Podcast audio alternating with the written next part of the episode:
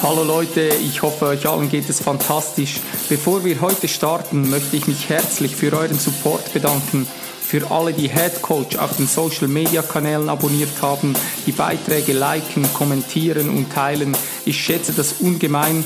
Alle, die Head Coach noch nicht auf Facebook, Instagram und YouTube abonniert haben, die Links dazu findet ihr unten in den Show Notes oder natürlich auf meiner Webseite. Einmal wöchentlich versende ich einen ganz kurzen Newsletter. Du kannst dich ganz einfach auf www.headcoach.ch dafür anmelden. Der Newsletter ist absolut kostenlos und natürlich jederzeit abstellbar. Danke für deine Unterstützung und viel Spaß mit der heutigen Folge.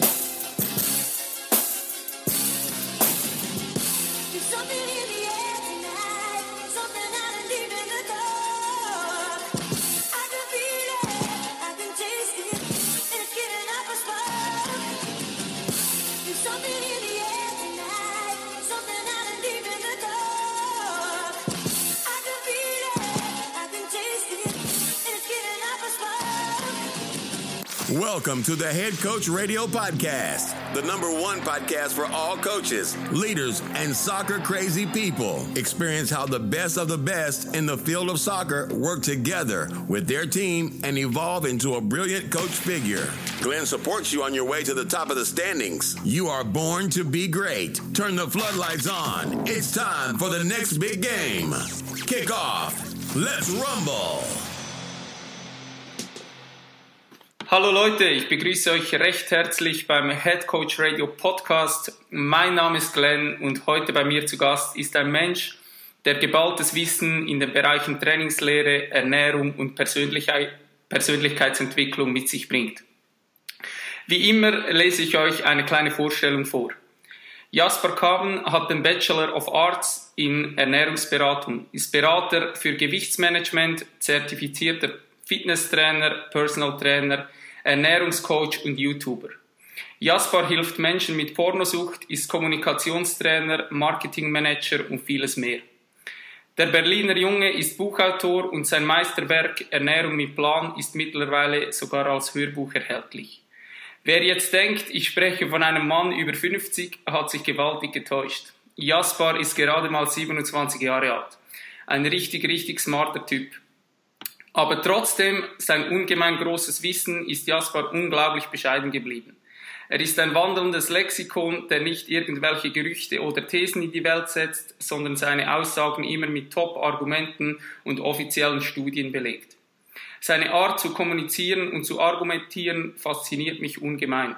Jasper ist offen gegenüber anderen Meinungen und führt auch schwierige Unterhaltungen immer mit sehr viel Respekt, ohne jemand persönlich angreifen oder umstimmen zu wollen. Ich selbst verbringe mein Mittagessen regelmäßig mit ihm. Leider weiß er nichts davon, weil er nur auf meinem iPad am Mittagstisch präsent ist. Umso mehr freut es mich, heute mit diesem coolen, cleveren und aufgestellten Jungen ein persönliches Gespräch führen zu dürfen. Jaspar, herzlich willkommen im Head Coach Radio Podcast. Hi, vielen, vielen Dank. Ey, das ist die coolste Anmoderation, die ich, glaube ich, jemals hatte. Cool, freut mich. Sehr also cool. Also vielen, vielen Dank für die ganzen lieben Worte und richtig gut recherchiert, ey. Das alles stimmt, was du gesagt hast. Hast du irgendwie etwas, was ich noch ergänzen müsste zu deiner beeindruckenden Lebensgeschichte? Nö, nichts, was ergänzt werden muss. Also wenn irgendwo Interesse ist, ich bin für alles offen, ich rede über alles und wenn du mehr über irgendwie Ernährung reden willst, reden wir mehr darüber. Wenn dich interessiert, was ich so mache, können wir auch darüber reden. Aber du hast, glaube ich, schon genug dazu erzählt. Sehr cool. Ähm, lass uns zu Beginn ähm, noch über ein aktuelles Thema sprechen. Würde mich mal so interessieren. Schaust du dir zurzeit die Weltmeisterschaft an? Nee, überhaupt nicht. Ich weiß nicht, ob ich mir damit jetzt Freunde mache oder nicht, aber ich, ich bin tatsächlich nicht so ein großer Fußballfan und ich bin noch weniger Fan davon, Fußball zu gucken. So, also ich mache sehr gerne Sport, aber okay. ich gucke nicht so viel Sport. Das heißt, dir ist auch eigentlich scheißegal, dass die Deutschen schon raus sind. Ähm, ich gehe sogar einen Schritt weiter. Eigentlich freut es mich sogar, weil dann ist hier der Trubel in Berlin ein bisschen weniger. okay. Sonst ist hier jedes Café mit Tröten und Fahnen und Fernsehen ausgestattet und so kann ich wieder durch die Stadt gehen. Sehr cool. Ähm, zuerst einmal, es geht ja hauptsächlich nicht um Fußball heute, sondern ich habe dir schon im Vorgespräch erwähnt, ich möchte vor allem über die Ernährung mit dir sprechen, weil ich weiß, dass du dort der absolute Experte darin bist.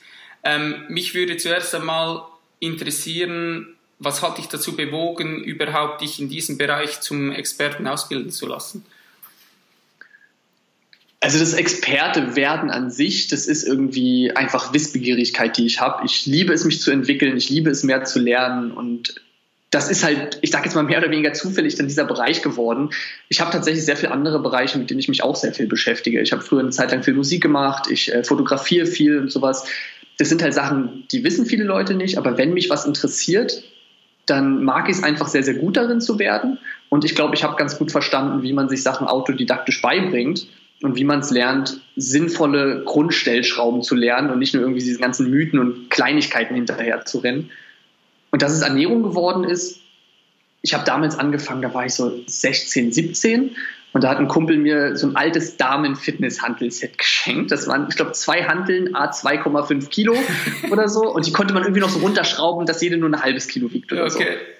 Und ich habe irgendwie, keine Ahnung, ich habe unter 60 Kilo gewogen, irgendwie 57, 58, irgendwie sowas, weiß ich nicht mehr genau. Und habe damit dann angefangen, so ein bisschen Bizeps-Curls zu machen und irgendwie dann da so eine Leidenschaft entdeckt. Dann ging das sukzessive ziemlich schnell weiter, irgendwie mehr Hanteln zu kaufen und Klimmzugstangen und alles, was man so zu Hause machen kann. Bis mein Kumpel gesagt hat, Mensch, komm doch einfach mal mit ins Fitnessstudio, du hast doch da viel mehr Möglichkeiten. Und ich so, ja, macht irgendwie Sinn. Und dann war ich ziemlich schnell, ziemlich angefixt und ähm, habe dann irgendwann, also ich wusste von Anfang an, ich möchte gerne mit Menschen arbeiten. Ich habe mein Abitur mit dem Schwerpunkt soziale Pädagogik gemacht und wusste irgendwie, mit Menschen soll es sein, aber was, keine Ahnung. Und war dann im Kindergarten, habe dort meinen Zivildienst gemacht und habe gemerkt, die Erzieherin fragt irgendwie so, hey, wie funktioniert so die und die Diät und futtert dabei Kekse? Und die Oma fragt irgendwie, ey, diese Ananas-Diät geht die wirklich? Und futtert dabei Kuchen? Und der Kumpel fragt irgendwie, hey, wie baue ich Muskeln auf, kann ich da einfach ein Eiweißpulver kaufen? Und ich habe einfach gemerkt, da ist ein Rieseninteresse da an diesem Thema und ich habe da irgendwie ein ganz gutes Wissen und selbst auch ein Interesse und kann da gut drüber reden. Und auf einmal war es für mich total logisch, so, okay, du willst mit Menschen arbeiten, du hast seit Jahren dieses Interesse für Fitness und Ernährung, naja, dann ist vielleicht genau das der richtige Bereich. Also du hast es eher aus einem Grund gemacht, um anderen damit zu helfen und es ist nicht eigentlich so entstanden, dass du gesagt hast, hey, ähm, ich trainiere selbst und habe eigentlich erkannt, um Muskeln aufzubauen, muss ich mich automatisch auch mit der Ernährung äh, auseinandersetzen. Doch, eigentlich ist es schon, also das Interesse kam durch mein eigenes Training. Und ich fand einfach Ernährung dann irgendwo noch komplexer und tiefgründiger als das reine Training und wollte deswegen das studieren. Aber dass ich das, diesen beruflichen Weg eingeschlagen habe, das habe ich, glaube ich, dadurch gemacht, dass ich gemerkt habe, das ist doch die perfekte Kombination. Wenn, wenn ich so vielen Menschen helfen kann und ich da so großes Interesse dran habe, ähm, dann genau das auch zu meinem Job zu machen. So, aber das eigentliche Interesse an sich erstmal, das kam durch mein eigenes Training. Cool.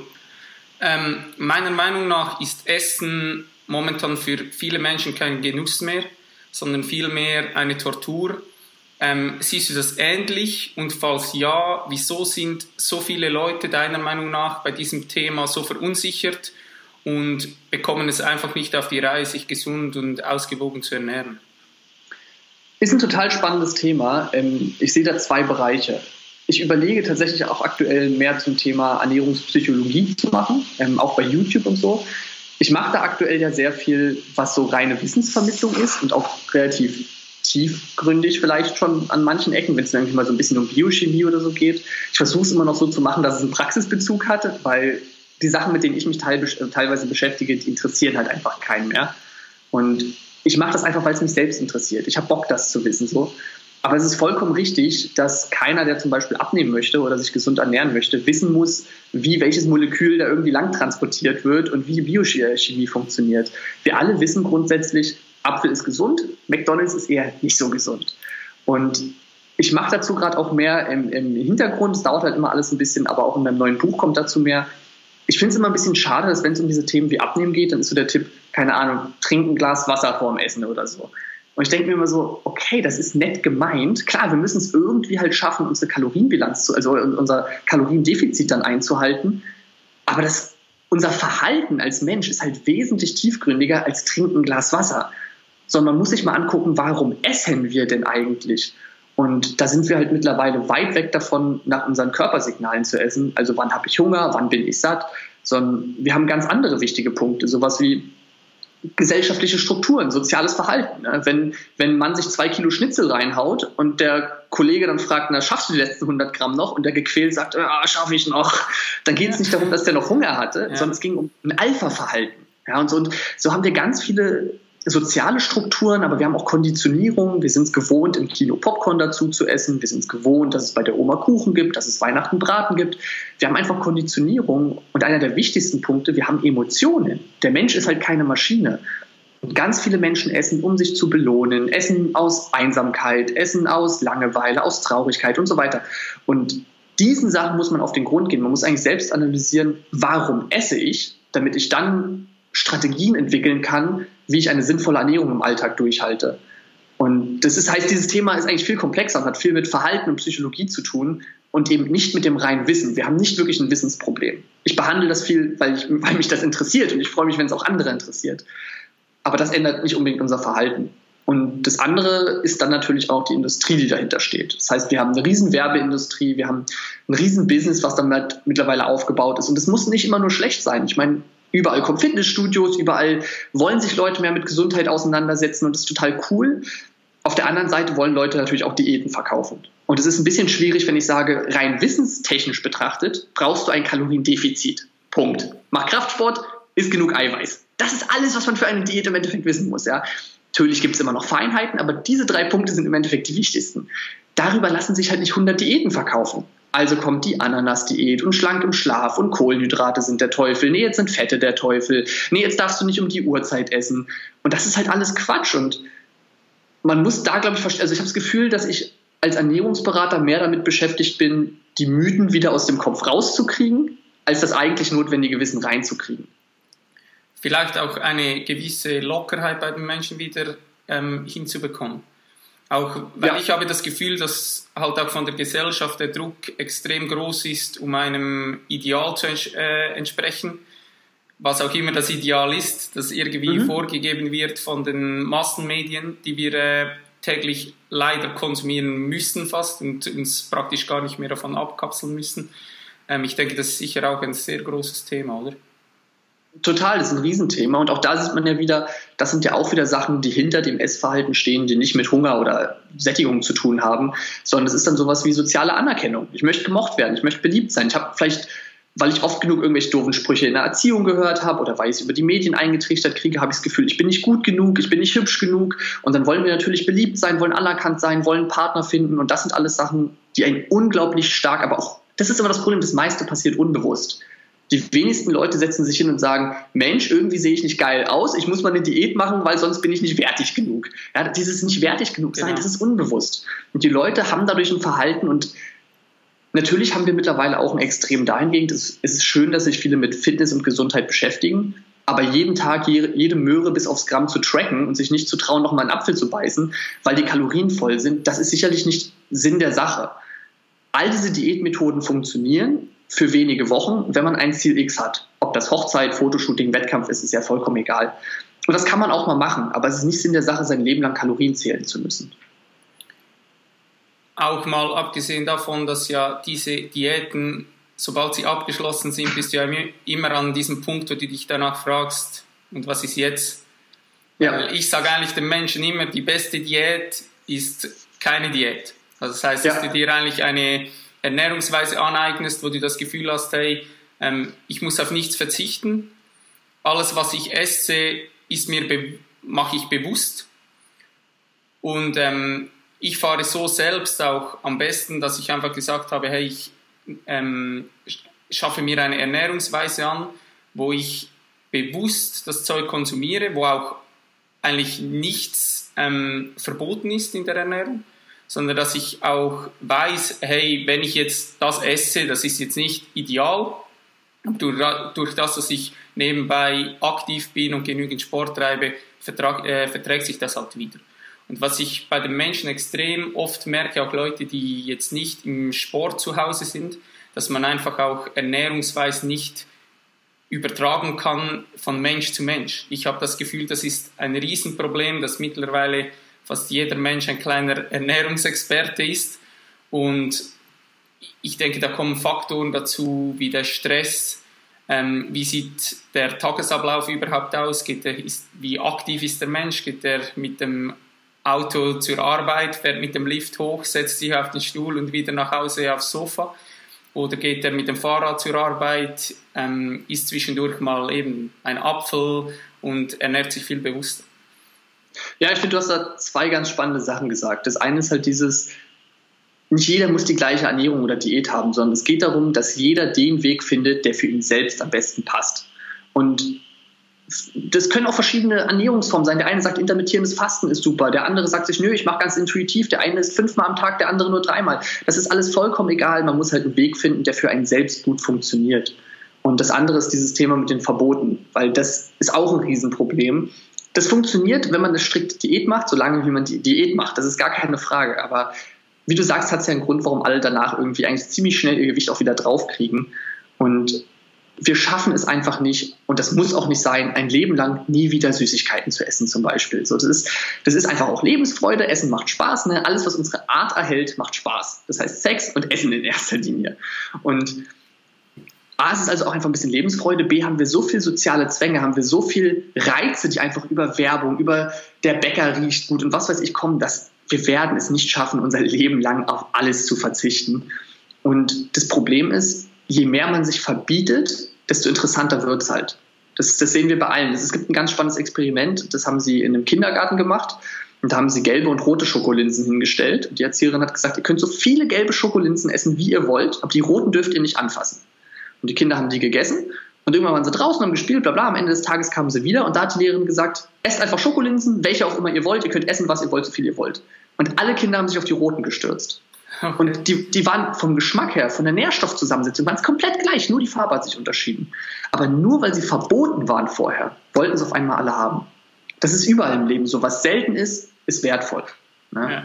Ja, ja. Gold ist wertvoll, Diamanten sind noch wertvoller und so weiter. Und so ist es auch, wenn ich mir was komplett verbiete, dann wird es halt immer wertvoller, weil es quasi verboten und selten ist. Und das andere Problem ist, dass wir dann so ein ganz oder gar nicht Schwarz-Weiß-Denken haben. Das heißt, wenn ich sage, ein bisschen ist okay, dann kann ich auch mal ein bisschen machen. Wenn ich die Regel habe, ich darf 0,0 Süßigkeiten essen und ich beiße auch nur einmal von der Schokolade ab, dann ist diese Regel gebrochen.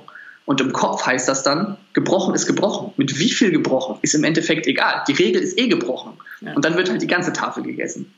Und es ist aber kein Problem, mal abzubeißen. Es ist das Problem, die ganze Tafel zu essen. Sehr cool, sehr cool, Jasper. Ähm, bevor wir weiter auf die Ernährung eingehen, ähm, ist mir wichtig für alle Zuhörer auch, ähm, ich möchte betonen, dass eigentlich jede Ernährungsweise, egal wie man sich ernährt, ohne das richtige Know-how ähm, eine Mangelernährung ähm, sein kann. Ähm, ich persönlich weiß, dass wir eigentlich dieselbe Ernährungsweise verfolgen und davon überzeugt sind. Könntest du den Leuten einmal erzählen, wie du dich persönlich ernährst und vielleicht auch, wie du äh, dazu gekommen bist? Okay, ähm, also ich ernähre mich jetzt seit viereinhalb Jahren, glaube ich, ungefähr vegan. Ähm, bin jetzt aber auch da, so dass ich das jetzt nicht weiter einschränke oder irgendwelche Dogmen habe. Es gibt da ja auch ganz viele Zweig-vegane Ernährung, irgendwie, wo man kaum Fett essen darf und Co. oder nur Rohkost oder so, bin ich von allem nicht so ein Freund, weil da sind wir wieder genau bei dem Thema wie eben, sondern ich finde immer, der Grundsatz ist gut, 80 Prozent gesund und naturbelassen, das sollte immer die Basis sein und dann, wenn man halt mal ein Stück vegane Schokolade oder mal einen veganen Burger isst oder so, ist das ja auch vollkommen okay, wenn es eben nicht die Basis, sondern mal das Sahnehäubchen ist. Und das heißt, interessanter ist für mich generell dieses Thema mit der veganen Ernährung. Und da hast du es schon sehr schön gesagt, man muss sich mit jeder Ernährung auseinandersetzen. Ich finde es immer so ein bisschen unfair, dass die vegane Ernährung schnell in so eine Mangelernährungsecke geschoben wird, weil warum gibt es dann Werbung wie trink deine Milch für Kalzium, wenn der Mischköster doch gar keine Probleme hätte, weißt du so? Also jeder muss einfach wissen, welche Nährstoffe braucht man und wo kriegt man sie her, zumindest so grob. Und das ist beim Veganer natürlich auch so. Also wenn ihr euch vegan ernährt oder ernähren wollt, bitte setzt euch mit den Grundlagen auseinander. Aber ansonsten ist es kein Problem. Und wenn man sich naturbelassen isst und diese Grundlagen von Nüssen, Vollkorngetreiden, Hülsenfrüchten, Obst, Gemüse isst, dann deckt man 90 Prozent von dem, was man braucht, automatisch ab. Und für mich ist es also nicht eine Frage gewesen von, ist das nährstofftechnisch möglich oder nicht oder so, sondern eine reine Frage der Ethik und Moral. Ich liebe Tiere einfach sehr, ich liebe generell, ich liebe auch Menschen, aber ähm, ich habe eine sehr starke Verbundenheit auch zu Tieren und ähm, bin natürlich auch komplett wie es halt leider heutzutage normal ist, äh, mischköstlich aufgewachsen. Und wir haben ja eigentlich fast alle diesen, diesen Konflikt in uns, dass wir irgendwie wissen, eigentlich ist es nicht ganz okay und alle sagen auch, Massentierhaltung ist doof und so, aber irgendwie konsumieren wir es trotzdem dann alle. Und ich glaube, das war ein stetiger Prozess, ich weiß noch, irgendwann habe ich auch mal so, so einen Facebook-Beitrag von so einem Massentierhaltungsvideo oder so gesehen. Und natürlich will es keiner sehen. Und ich weiß nicht mehr, was für ein Beitrag war. Ich glaube, ich habe den Beitrag sogar geteilt oder so und habe mir danach halt irgendwie Hähnchen angebraten. Aber im Kopf war es so dieses, man müsste, also ich sehe das Video, ich verstehe die Moral dahinter, aber mit dem Teilen war für mich, ja, jetzt habe ich ja was dafür getan. Ich habe ja auch gezeigt, ich bin dagegen und jetzt kann ich normal weiterleben. Und da habe ich gemerkt, okay, Jasper, so funktioniert es nicht. Wenn du das nicht unterstützen willst, dann hör auf, es zu kaufen. So einfach ist das. Und dann habe ich ziemlich radikal mich einfach umgestellt und ähm, habe innerhalb von wenigen Wochen die ganzen Kategorien rausgeschmissen, also keine Eier mehr, kein Fleisch mehr, kein dies mehr, kein das mehr. Und irgendwann habe ich einfach nur noch gesagt, okay, das, was ich jetzt noch an tierischen Produkten zu Hause habe, wenn da noch ein Glas Honig steht, dann mache ich es halt noch leer, aber ich kaufe nichts mehr nach. Und ich habe natürlich das Glück, dass ich jetzt von der rein Nährstoffwissenschaftsseite einfach aus dem Job komme. Für mich war es relativ leicht zu gucken, okay, wie, worauf muss ich achten, wie kriege ich das hin? Ähm, für mich war auch eher das Verhalten ein Problem. Zu Hause kochen war super easy. Das Problem war so, was machst du, wenn du mit Kumpels unterwegs bist? Was machst du irgendwie, wenn du bei der Oma bist die einen Kuchen gebacken hat? Und das hat einfach ein paar Monate gedauert, bis ich da eine neue Routine drin hatte. Aber ich sag mal so, nach drei Monaten war es im Endeffekt relativ normal wieder. Und heutzutage habe ich nicht das Gefühl, dass ich so krass verzichte oder es irgendwie so kompliziert ist. Man muss dazu sagen, ich lebe in Berlin. Berlin ist die veganfreundlichste Stadt der Welt. Äh, wir haben hier also auch alles irgendwie vegan und vegane Supermärkte gibt es sogar und so. Aber im Endeffekt gibt es tausende Lebensmittel und jeder Mensch hat Routinen und isst immer die gleichen, weiß ich nicht, 50 oder so und sagt, ich frühstücke am liebsten meine Haferflocken und ich esse am liebsten mein Vollkorn-Sandwich auf Arbeit und was auch immer. Und ich habe immer noch 50 Lebensmittel, die ich in meiner Standardroutine habe, nur die haben sich halt etwas verschoben. Ei und Fleisch ist halt weg und dafür sind andere Sachen wie Linsen und Avocado halt hinzugekommen.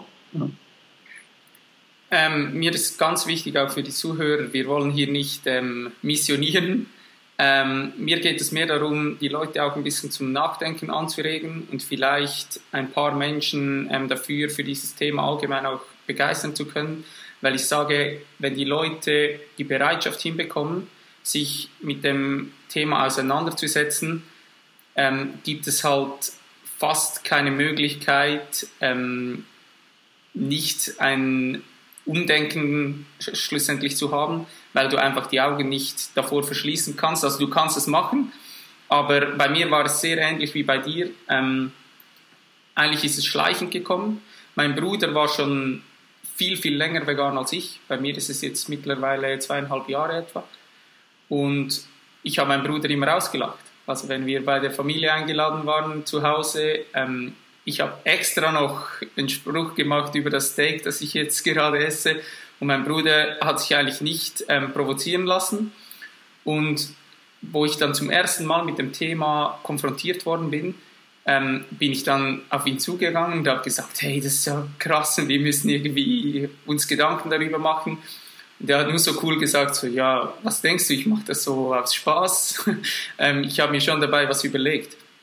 Ähm, mich würde mal so interessieren bei dir, wie war das bei deinem Umfeld? Wie wurde das von deinen Freunden, deiner Familie ähm, wahrgenommen? Also erstmal, ähm, Respekt an deinen Bruder. Es ist manchmal gar nicht so, leicht, da ruhig zu bleiben, weil es einfach ein sehr emotionales Thema natürlich auch für ihn ist. Und ich kann auch dich verstehen, weil so war ich auch, so waren wir alle. Das ist auch normal, auch keiner muss sich irgendwie schuldig vorkommen. Wir sind da einfach rein erzogen worden. Und ich weiß noch, im Studium hatten wir, glaube ich, zwei Veganerinnen. Und das Problem war, ich konnte mich mit denen nicht identifizieren. Das war so dieses Stereotyp, was man hat, ne? so diese, die Hippies, die den Baum umarmen. Und das ist auch vollkommen okay, die darf es geben, aber ich konnte mich damals nicht damit identifizieren. Und ich habe die ausgelacht. Ich war ein junger Sportler, ich war voll auf dem Bodybuilding-Trip, habe die dicksten Beine in der Klasse gehabt, weißt du, ich meine? So, und dachte so, okay, ist dein Gemüse, ich hau mir ein Kilo Tiramisu rein. So. Und deswegen finde ich es so schön, dass wir heutzutage immer mehr Veganer haben, wo man sieht, das sind normale Menschen, das sind Leistungssportler und so weiter, wo man sieht, okay, es gibt einfach mehr Vorbilder, die sich Leute nehmen können, weil Leute sich genau damit dann vielleicht identifizieren können, weil sie selbst Sportler sind oder so. Aber als ich dann selbst vegan geworden bin, das muss ich überlegen. Also anfangs kam auch relativ viel Gegenwind, weil ich halt aus diesem klassischen Bodybuilding gekommen bin. Und da ist natürlich sehr viel nur Fleisch macht Fleisch. Und die haben es dann so ein bisschen belächelt, ein paar doofe Sprüche gebracht. Und es war mir aber egal, wenn man es aus moralischen Gründen macht, ist man eigentlich so gefestigt dahinter, dass einen das nicht so schnell umwirft. Und witzigerweise sind viele von den Leuten, die damals auch Sprüche gebracht haben und so mittlerweile selbst vegan. Ähm, mittlerweile ist halt mein gesamtes Umfeld entweder vegan oder irgendwie sehr vegan aufgeschlossen oder freundlich oder so. Ähm, äh, zum Teil, weil ich natürlich auch Leute beeinflusst habe, einfach nur durch die Art, wie ich gelebt habe. Zum Teil aber auch, es ist ja immer so, dass man sich mit Menschen umgibt, die irgendwie gleiche Interessen haben, weil man sich einfach gut austauschen kann, die Probleme versteht und so weiter.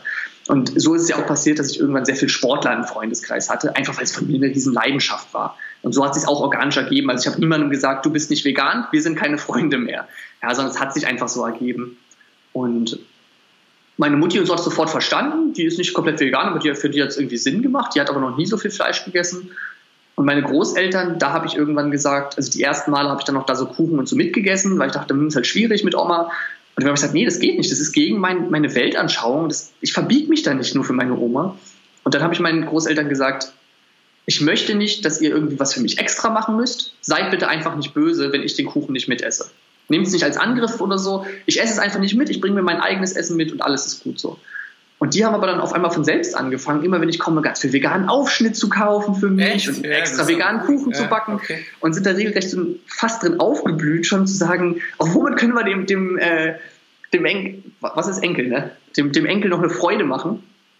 Und ähm, ja, insofern, also die gesamte Familie unterstützt mich da eigentlich. Mein Opa hat letztens äh, auf einer Geburtstagsfeier mal gefragt, so, sag mal Jasper, und dieses Vegan, willst du das jetzt eigentlich dauerhaft machen? cool, und ich so, ja, eigentlich schon cool, so. Ich ja. mache es seit viereinhalb Jahren, wie lange muss ich das jetzt eigentlich, also ja, ich habe mich so gefragt, wie lange muss ich das jetzt eigentlich machen, bis das, das klar ist? ist ja. ja. Aber an sich äh, redet da keiner gegen mich und alle verstehen mich und ähm, im Freundeskreis ist es normal, dass man irgendwo essen geht, hier in Berlin, wo ein veganes Restaurant ist oder wo es halt auch vegane Optionen gibt. Also ich meine, so beim Asiaten oder Inder oder so findest du ja immer was Veganes. Hast du das Gefühl, dass die Menschen allgemein viel offener werden gegenüber ähm, dem Thema vegan? Ja, ich glaube, es gibt immer noch eine große Schere. Also wie du sagst, so die, die sagen, hahaha, ich esse ein Steak und die, die sagen, oh Gott, ihr müsst alle vegan. Aber es kommt eine immer größere Menge dazwischen, was ich sehr schön finde, die offener wird und die vielleicht auch nicht selbst vegan ist, aber die zumindest, ich nenne es mal vegan offen ist oder bewusster ist. Das finde ich sehr schön. Ich glaube, es ist wichtig, dass wir nicht nur Hardcore-Veganer und Vegan-Hasser haben, sondern dass wir ein Bewusstsein schaffen. Ähm, würde mich mal persönlich interessieren, wie weit lebst du außerhalb der Ernährung vegan? Komplett. Also ich würde nie bewusst etwas kaufen, was nicht vegan ist es ist auch in den letzten viereinhalb Jahren immer mal wieder vorgekommen. Es ist auch passiert, dass ich mal irgendwo auf einer Geburtstagsfeier mir gesagt wurde, der Kuchen ist vegan, ich esse was und auf einmal kommt eine Stunde später jemand an und sagt, ach sorry, ich habe mich geirrt, da ist Honig drin, das hatte ich vergessen oder so. Okay, was soll ich jetzt machen? Ja, ich, wenn mir gesagt wurde, es ist vegan, dachte ich es halt. Oder ähm, letztens hier bei uns im Office äh, hat mein Geschäftspartner irgendwie so eine Seife gekauft, schnell. Der ist sogar tatsächlich auch vegan und es ist uns ist erst im Nachhinein aufgefallen, dass da irgendwas war da drin. Das war halt so, so eine Handseife, Milch und Honig oder sowas, keine Ahnung. Und okay, ist halt passiert, es war einfach aus Versehen, es war nicht gezielt. Und wenn es passiert, dann äh, kastei ich mich dafür jetzt nicht. Aber ich würde nie bewusst etwas kaufen, auch keine Kleidung oder Bettwäsche oder so, wenn ich weiß, dass sie nicht vegan ist. Cool. Ähm, bei mir kommt das auch extrem schleichend. Wie war das bei dir? Also war das auch zuerst mal die Ernährung? Und je mehr du dich darüber informierst, merkst du, hey, es gibt ähm, ich sag mal, Bambuszahnbürsten, dann vielleicht mein Deo ähm, ist auch nicht ideal, ähm, wenn ich mich mal damit auseinandersetze, wie du angesprochen hast, die Seife, Duschgel, Kleidung, alles und so weiter. Ähm, war das bei dir auch so ein stetiger Prozess? Es hat auf jeden Fall mit der Ernährung angefangen.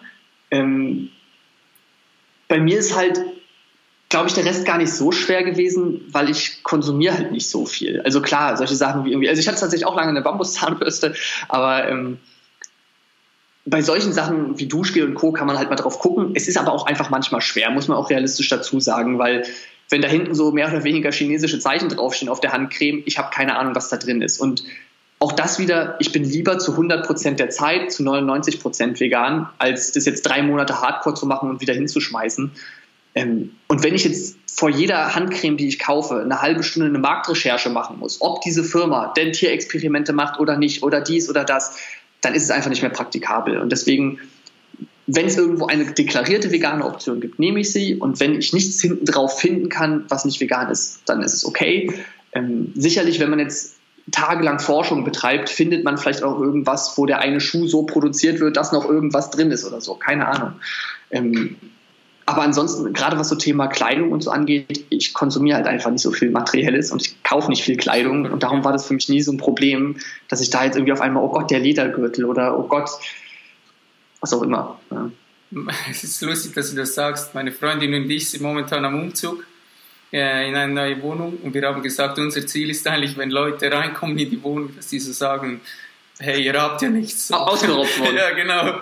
Ähm, einfach weil ich auch total auf dem Trieb bin, so wegzukommen vom Materiellen. Und ich merke das jetzt beim Umzug, dass es einfach extrem befreiend ist, mal zu sagen, hey, ich verschenke das Zeug, ähm, ich brauche das nicht mehr. Ähm, ich muss auch nicht mehr wie früher ähm, einen Kleiderschrank voll haben, wo die T-Shirts sich irgendwie bis zur Decke stapeln, sondern einfach eben geht wieder ins Bewusstsein rein, dass man ähm, anfängt, viel bewusster zu leben. Ähm, vielleicht noch ein bisschen zu mir. Bei mir war es extrem speziell am Anfang, weil ich gar nicht gewusst habe, dass zum Beispiel in einem Deo, dass es was mit Tieren zu tun hat. Also für mich war das am Anfang so wirklich ein Schock, dass ich einfach so gedacht habe, hey, die Kosmetik, dann wenn du dich beschäftigst mit der Umwelt, wenn jemand gesagt hat Klimaerwärmung, dann habe ich keine Ahnung, aber als letztes hätte ich an Tiere gedacht. So, wenn du dich nie mit dem Thema auseinandergesetzt hast, und das ist das, was ich am Anfang gemeint habe, je mehr dass du dich halt mit dem Thema auseinandersetzt, umso schwieriger ist es, die Augen davor zu verschließen. Ich sage immer, manchmal wäre es für mich um einiges einfacher, ich hätte mir das Wissen gar nie angeeignet. Also es würde sich viel, viel leichter äh, leben lassen, vermutlich. Aber ja, im Nachhinein muss ich sagen, hey, ich bin, ich bin froh und kann auch diese Meinung und ähm, vor allem auch die Vorteile davon den Menschen weitergeben. Ich finde es halt auch, also man, man, muss sich da in gewisser Weise zurückstellen können, weil es ist emotional schwierig, wenn man sieht, wie viel Leid entsteht und man aber auch gewiss, sich in gewisser Weise machtlos fühlt. Genau. Weil ich kann, ich kann selbst aufhören, dieses Leid zu unterstützen, aber ich kann nicht dafür sorgen, dass andere damit aufhören. Und ich weiß auch nicht, ob ich das noch miterleben werde. Ich hoffe einfach an die Utopie, dass eines Tages so ist, dass wir halt da große Probleme beheben, und da muss man halt einfach sagen, okay, mehr kann ich nicht machen. Wenn du dich jeden Tag damit auseinandersetzt, was da Schlimmes passiert, dann zermarterst du dich bloß. Mhm. Und ich glaube, es ist halt einfach generell wichtig für jeden Menschen, dass man irgendwie bewusst lebt und ein bisschen was macht, so nach dem Motto, wenn ich irgendwann gehe, sollte der Ort eher ein kleines bisschen ein besserer Ort hier geworden sein. Und es muss auch nicht nur Veganismus sein. Es gibt viele Baustellen, die wir heutzutage haben. Und wir haben Kriege und Hungersnöte und Co. Aber in meinen Augen ist das Thema Veganismus der Bereich, wo wir am einfachsten eingreifen können und am meisten mitbewegen können. Denn wenn ich mit der Politik unzufrieden bin und ich sage, okay, ich bin mit Trump nicht zufrieden und dem, was er macht, wie soll ich jetzt als Jasper Carven darauf Einfluss nehmen können? Ist super schwierig, kann ich nicht. Aber wie du sagst, wir haben eben beim Veganismus ja nicht nur das Thema Tierleid, was einfach gigantisch ist, sondern hinzu kommt eben, die Umwelt wird beeinflusst. Hinzu kommt, das Thema Welthunger wird beeinflusst. Hinzu kommt, die Gesundheit wird beeinflusst. Und ich bin nicht mal der Meinung, dass vegan gleich das Nonplusultra ist. Aber das meiste tierische, die meisten tierischen Lebensmittel kommen nun mal aus der Massentierhaltung. Und die ist halt super ungesund. Und da entstehen resistente Keime, die antibiotikaresistent werden, die auch auf den Menschen übertragbar sind. Und da kriegen wir Probleme. Das heißt, auch Gesundheit ist wichtig. Aber auch die Wirtschaft in dritte Weltländern ist wichtig. Weil wir ohne Ende die Futtermittel dort wegkaufen, um eben Tier, Tiere damit zu füttern. Und sie dort haben, haben gar keine eigene richtige Wirtschaft mehr. Die Bauern können davon nicht mehr leben und so. Und wir sehen, wir haben so viele Bereiche, wo wir so massiven Einfluss haben. Und alles, was ich dafür tun muss, ist nicht zehn Jahre studieren und in die Politik gehen, ist nicht mein ganzes Leben aufopfern, ist nicht Millionär werden und alles spenden, ist einfach nur ein anderes Lebensmittel kaufen. Perfekt, und, Jasper, das ist perfekt. Ähm, ich habe letztens einen Blogartikel darüber geschrieben, wo es so darum geht, dass ich ähm, eigentlich aufgehört habe, Massenmedien zu konsumieren ähm, wirklich nur noch ganz gezielt auswähle, was ich in meinen Kopf reinlasse. Und ich denke, es geht vor allem in erster Linie darum, dass man sagt, jeder kann nur eigentlich sich selbst ändern. Und wenn jeder bei sich selbst anfängt und sich mal kritisch auch hinterfragt, ähm, was könnte ich machen eben für die Umwelt, ähm, dann sind wir auf dieser Welt einen sehr, sehr großen Schritt weiter. Ja, für mich war es dann auch in dem Sinne wirklich einfach reine Logik, dass ich gesagt habe, okay, wenn ich so viele positive Einflüsse damit habe, welche Nachteile habe ich denn? Und da habe ich gemerkt, Muskeln kann ich genauso aufbauen wie vorher. Abnehmen kann ich genauso wie vorher. Gesund sein, alle wichtigen Nährstoffe kriegen, kann ich genauso wie vorher. okay, das heißt, das Einzige, was wegfällt, ist, ich muss mich ein bisschen umgewöhnen. Ja, das ist halt erstmal raus aus der Routine. Und manche Sachen, die mir gut geschmeckt haben, die kann ich halt nicht mehr essen. Und da habe ich gesagt, okay, wenn das das ist, worauf ich verzichten muss, dann ist es doch einfach schon irgendwo egoistisch, wenn ich sage, nur weil mir manche Sachen gut schmecken, unterstütze ich eben Tierleid, Umweltverschmutzung, Wirtschaftsprobleme und so weiter. Und da, dann war es für mich, eine rein logische Entscheidung zu sagen, gut, wenn ich alle Ziele damit genauso erreichen kann und es mir gut geht, dann ernähre ich mich vegan. Was ich halt auch angefangen habe, ist ähm, immer einen Schritt weiter zu denken. Also das heißt, dass ich weiß, hey, wenn ich jetzt hier ähm, ein Euro ausgebe, welche ähm, Firma unterstütze ich, ähm, was für eine Lobby unterstütze ich und versuche einfach bereits einen Schritt weiter zu denken. Und ich denke, wenn das die Menschen auch anfangen, weil viel weißt du ja gar nicht, hey, was steht überhaupt dahinter. Also mhm. ich habe mich mal ähm, damit äh, beschäftigt, die Nestle-Produkte. Ich meine, wenn du mal anfängst, das Zeug umzudrehen, wo du gar nicht denkst, hey, Nestle ist überall irgendwie vertreten, hast du das Gefühl, wenn du äh, anfängst, dich darauf zu achten. Vielleicht haben wir jetzt Zuhörer, die sagen, Nestle, was soll daran schlecht sein? Also, das geht auch wieder in eine Richtung, beschäftigt euch mal mit dem Thema, wo ich einfach sage, ähm, ihr habt die Macht, wenn wir das Zeug nicht mehr unterstützen und nicht mehr kaufen, dann haben diese Lobbys ein Problem. Aber das Problem ist halt, dass wir noch zu wenig bewusst ähm, unser Euro einsetzen und auch wählen. Ja, finde ich sehr gut und kann ich nur unterstreichen. Ich glaube, vielen Menschen ist nicht bewusst, wie viel Macht sie mit ihrer Kaufentscheidung haben. Ähm, nehmen wir an, es möchte jemand sich öffnen der veganen Ernährung äh, gegenüber. Was wären so deine Tipps, wenn eine Person sagt, hey, ich möchte mich mal damit auseinandersetzen, ich möchte mal, ich möchte das mal austesten, weil es ist ja gefährlich, wenn man einfach sagt, hey, ich streiche jetzt mal einfach alle tierischen Produkte aus meinem äh, Ernährungsplan. Und oft ist dann auch die Frage, hey, was soll ich jetzt essen? Gras? Also. ja, ähm, also ich würde immer anfangen, wenn mir das schwerfällt, bevor ich etwas streiche, neue Sachen hinzuzunehmen. Denn es ist, wie du sagst, wenn ich auf einmal sage, okay, mein Teller bestand zu zwei Dritteln aus tierischen Produkten und die lasse ich wegfallen, dann habe ich da jetzt noch den Brokkoli liegen und weiß nicht so richtig, was ich mit mir anfangen soll. Und ähm, wenn du aber schon anfängst, zu, dem, zu der normalen Mahlzeit mal ein bisschen Avocado, mal ein paar Pilze, mal äh, ein paar Linsen, was auch immer dazu einfach zu packen und du dann irgendwann das Fleisch wegnimmst, dann hast du trotzdem wieder einen vollen Teller, weil du ja genug kennengelernt hast. Und es ist einfach normal, dass wir erstmal rausfinden müssen, was schmeckt uns, was können wir leicht zubereiten, ähm, was ist praktikabel und so weiter. Das heißt, der erste Schritt wäre, wenn wenn es mir schwerfällt, erstmal mehr ausprobieren und reinnehmen, bevor man die Sachen streicht. Und dann natürlich ähm, einmal grob mit den Nährstoffen beschäftigen. Das findet man relativ viel. Man kann bei mir auf YouTube gucken. Ich habe da viele Videos. Ähm, man kann auch sich gerne ein Buch holen. Da habe ich es auch komplett hinten ja ein Vegan-Kapitel drin, wo auch alle kritischen Nährstoffe nochmal aufgelistet sind.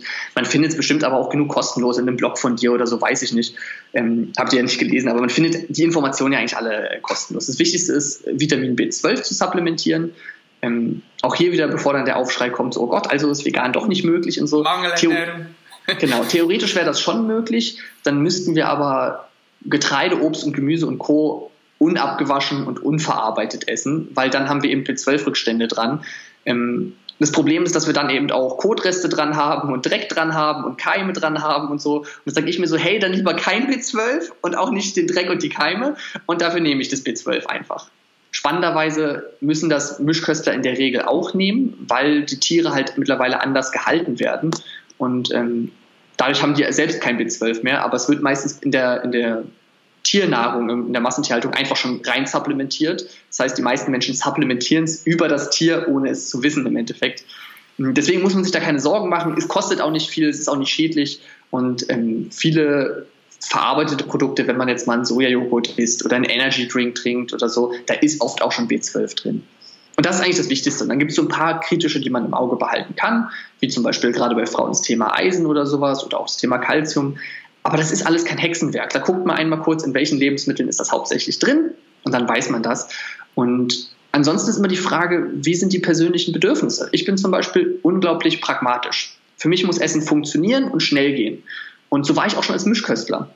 Und bei mir muss man jetzt nicht damit anfangen, 100 komplizierte Gerichte zu kochen. Wenn ich da jetzt erstmal in 20 Feinkostläden rennen muss, dann schreckst du mich damit eher ab. Wenn jemand anderes sagt, mir ist Geschmack super wichtig, darauf will ich nicht verzichten, dann sollte diese Person sich natürlich mehr damit auseinandersetzen, wie kriege ich jetzt leckere vegane Gerichte hin. Und auch da gehen ja viele auf und entdecken eine ganz neue Küche für sich. Aber es ist dann, glaube ich, einfach so ein bisschen bedürfnisorientiert. Der Sportler muss halt ein bisschen mehr gucken, wie kann ich die gleiche Leistung bringen, indem ich die gleichen Nährstoffe bekomme. Der Gesundheitsorientierte guckt eben vielleicht ein bisschen mehr, was ist gesund, was ist ungesund. Und ja, der Koch guckt mehr, was schmeckt lecker. Also das heißt, du bist eigentlich bei der Ernährungsumstellung mehr so vorgegangen, dass du die Lebensmittel einzeln genommen hast und gesagt hast, ähm, durch was kann ich dieses Lebensmittel nun ersetzen? Hm, würde ich, also es kann sein, dass ich es damals so probiert habe, würde ich aber so an sich nicht empfehlen, weil bei manchen Sachen können wir es ganz gut ersetzen. Bei manchen Sachen ist es aber auch einfach noch schwierig. Und man muss sich bei manchen Sachen einfach von dem Gedanken verabschieden, zu sagen, ich kriege eins zu eins perfekt den gleichen Käse raus in vegan, sondern man hat einfach andere Lebensmittel, die lecker schmecken. Und mir ist nur wichtig, dass ich Lebensmittel habe, die lecker schmecken. Ob der jetzt genauso wie der Käse ist oder nicht, das ist dann halt dahingestellt. Und es gibt manche Burger-Patties und es gibt manchen Burger-Käse, der wirkt. Also ich hatte schon Burger gegessen, wo ich dreimal nachgefragt habe, ob der vegan ist, weil ich es gar nicht glauben konnte. Aber einen richtig intensiven Käse, der wirklich Geschmack hat, also das kriegen wir halt noch nicht in der Konsistenz und dem Geschmack hin. Oder auch der Sojajoghurt, die Sojamilch schmeckt bestimmt ein bisschen anders. Ich muss gestehen, ich weiß das oft nicht mehr, weil ich mich so lange vegan ernähre, dass ich einfach vergesse, wie Sachen schmecken. Ich denke nur noch zu wissen, wie Sachen schmecken. Dann gibt es manchmal Situationen, wo ich sage, boah, das schmeckt wie das Original und jemand anderes guckt mich so an und sagt so, nee, gar nee, nicht. Gar nicht, ja, genau. Also, aber, ja. aber ich so, okay, mich hat voll daran erinnert, keine Ahnung. Ja. Ähm, und deswegen, es gibt viele Sachen, die man echt gut ersetzen kann. Es gibt irgendwie, keine Ahnung, sieben bis neun vegane Milchvarianten oder so. Eine wird einem schon schmecken.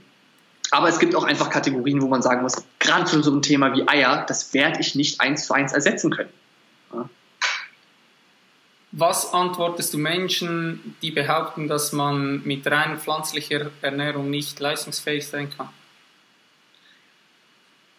Es gibt ja genug Gegenbeispiele, die wir auch in der Praxis haben, aber auch wissenschaftlich, also die These reicht mir so nicht. Jetzt würde ich gerne wissen, warum ist es denn nicht so?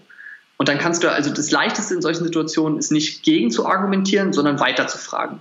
Weil die Leute haben ja meistens selbst weniger Ahnung. Also auch wenn jemand kommt und sagt, ja, da hast du auf jeden Fall einen Nährstoffmangel. Dann sage ich nicht, nein, aber B12 ist da drin und das ist da drin, sondern sage, ach so, welchen habe ich denn? Und dann kommt ja, äh, kommt meistens schon mal gar nichts. Wenn, fällt der Person vielleicht noch irgendein Vitamin oder so ein. Und dann sage ich meinetwegen, keine Ahnung. So sagen wir einfach Kalzium oder so. Und sagst du so, ah ja, spannend, wie viel brauche ich denn?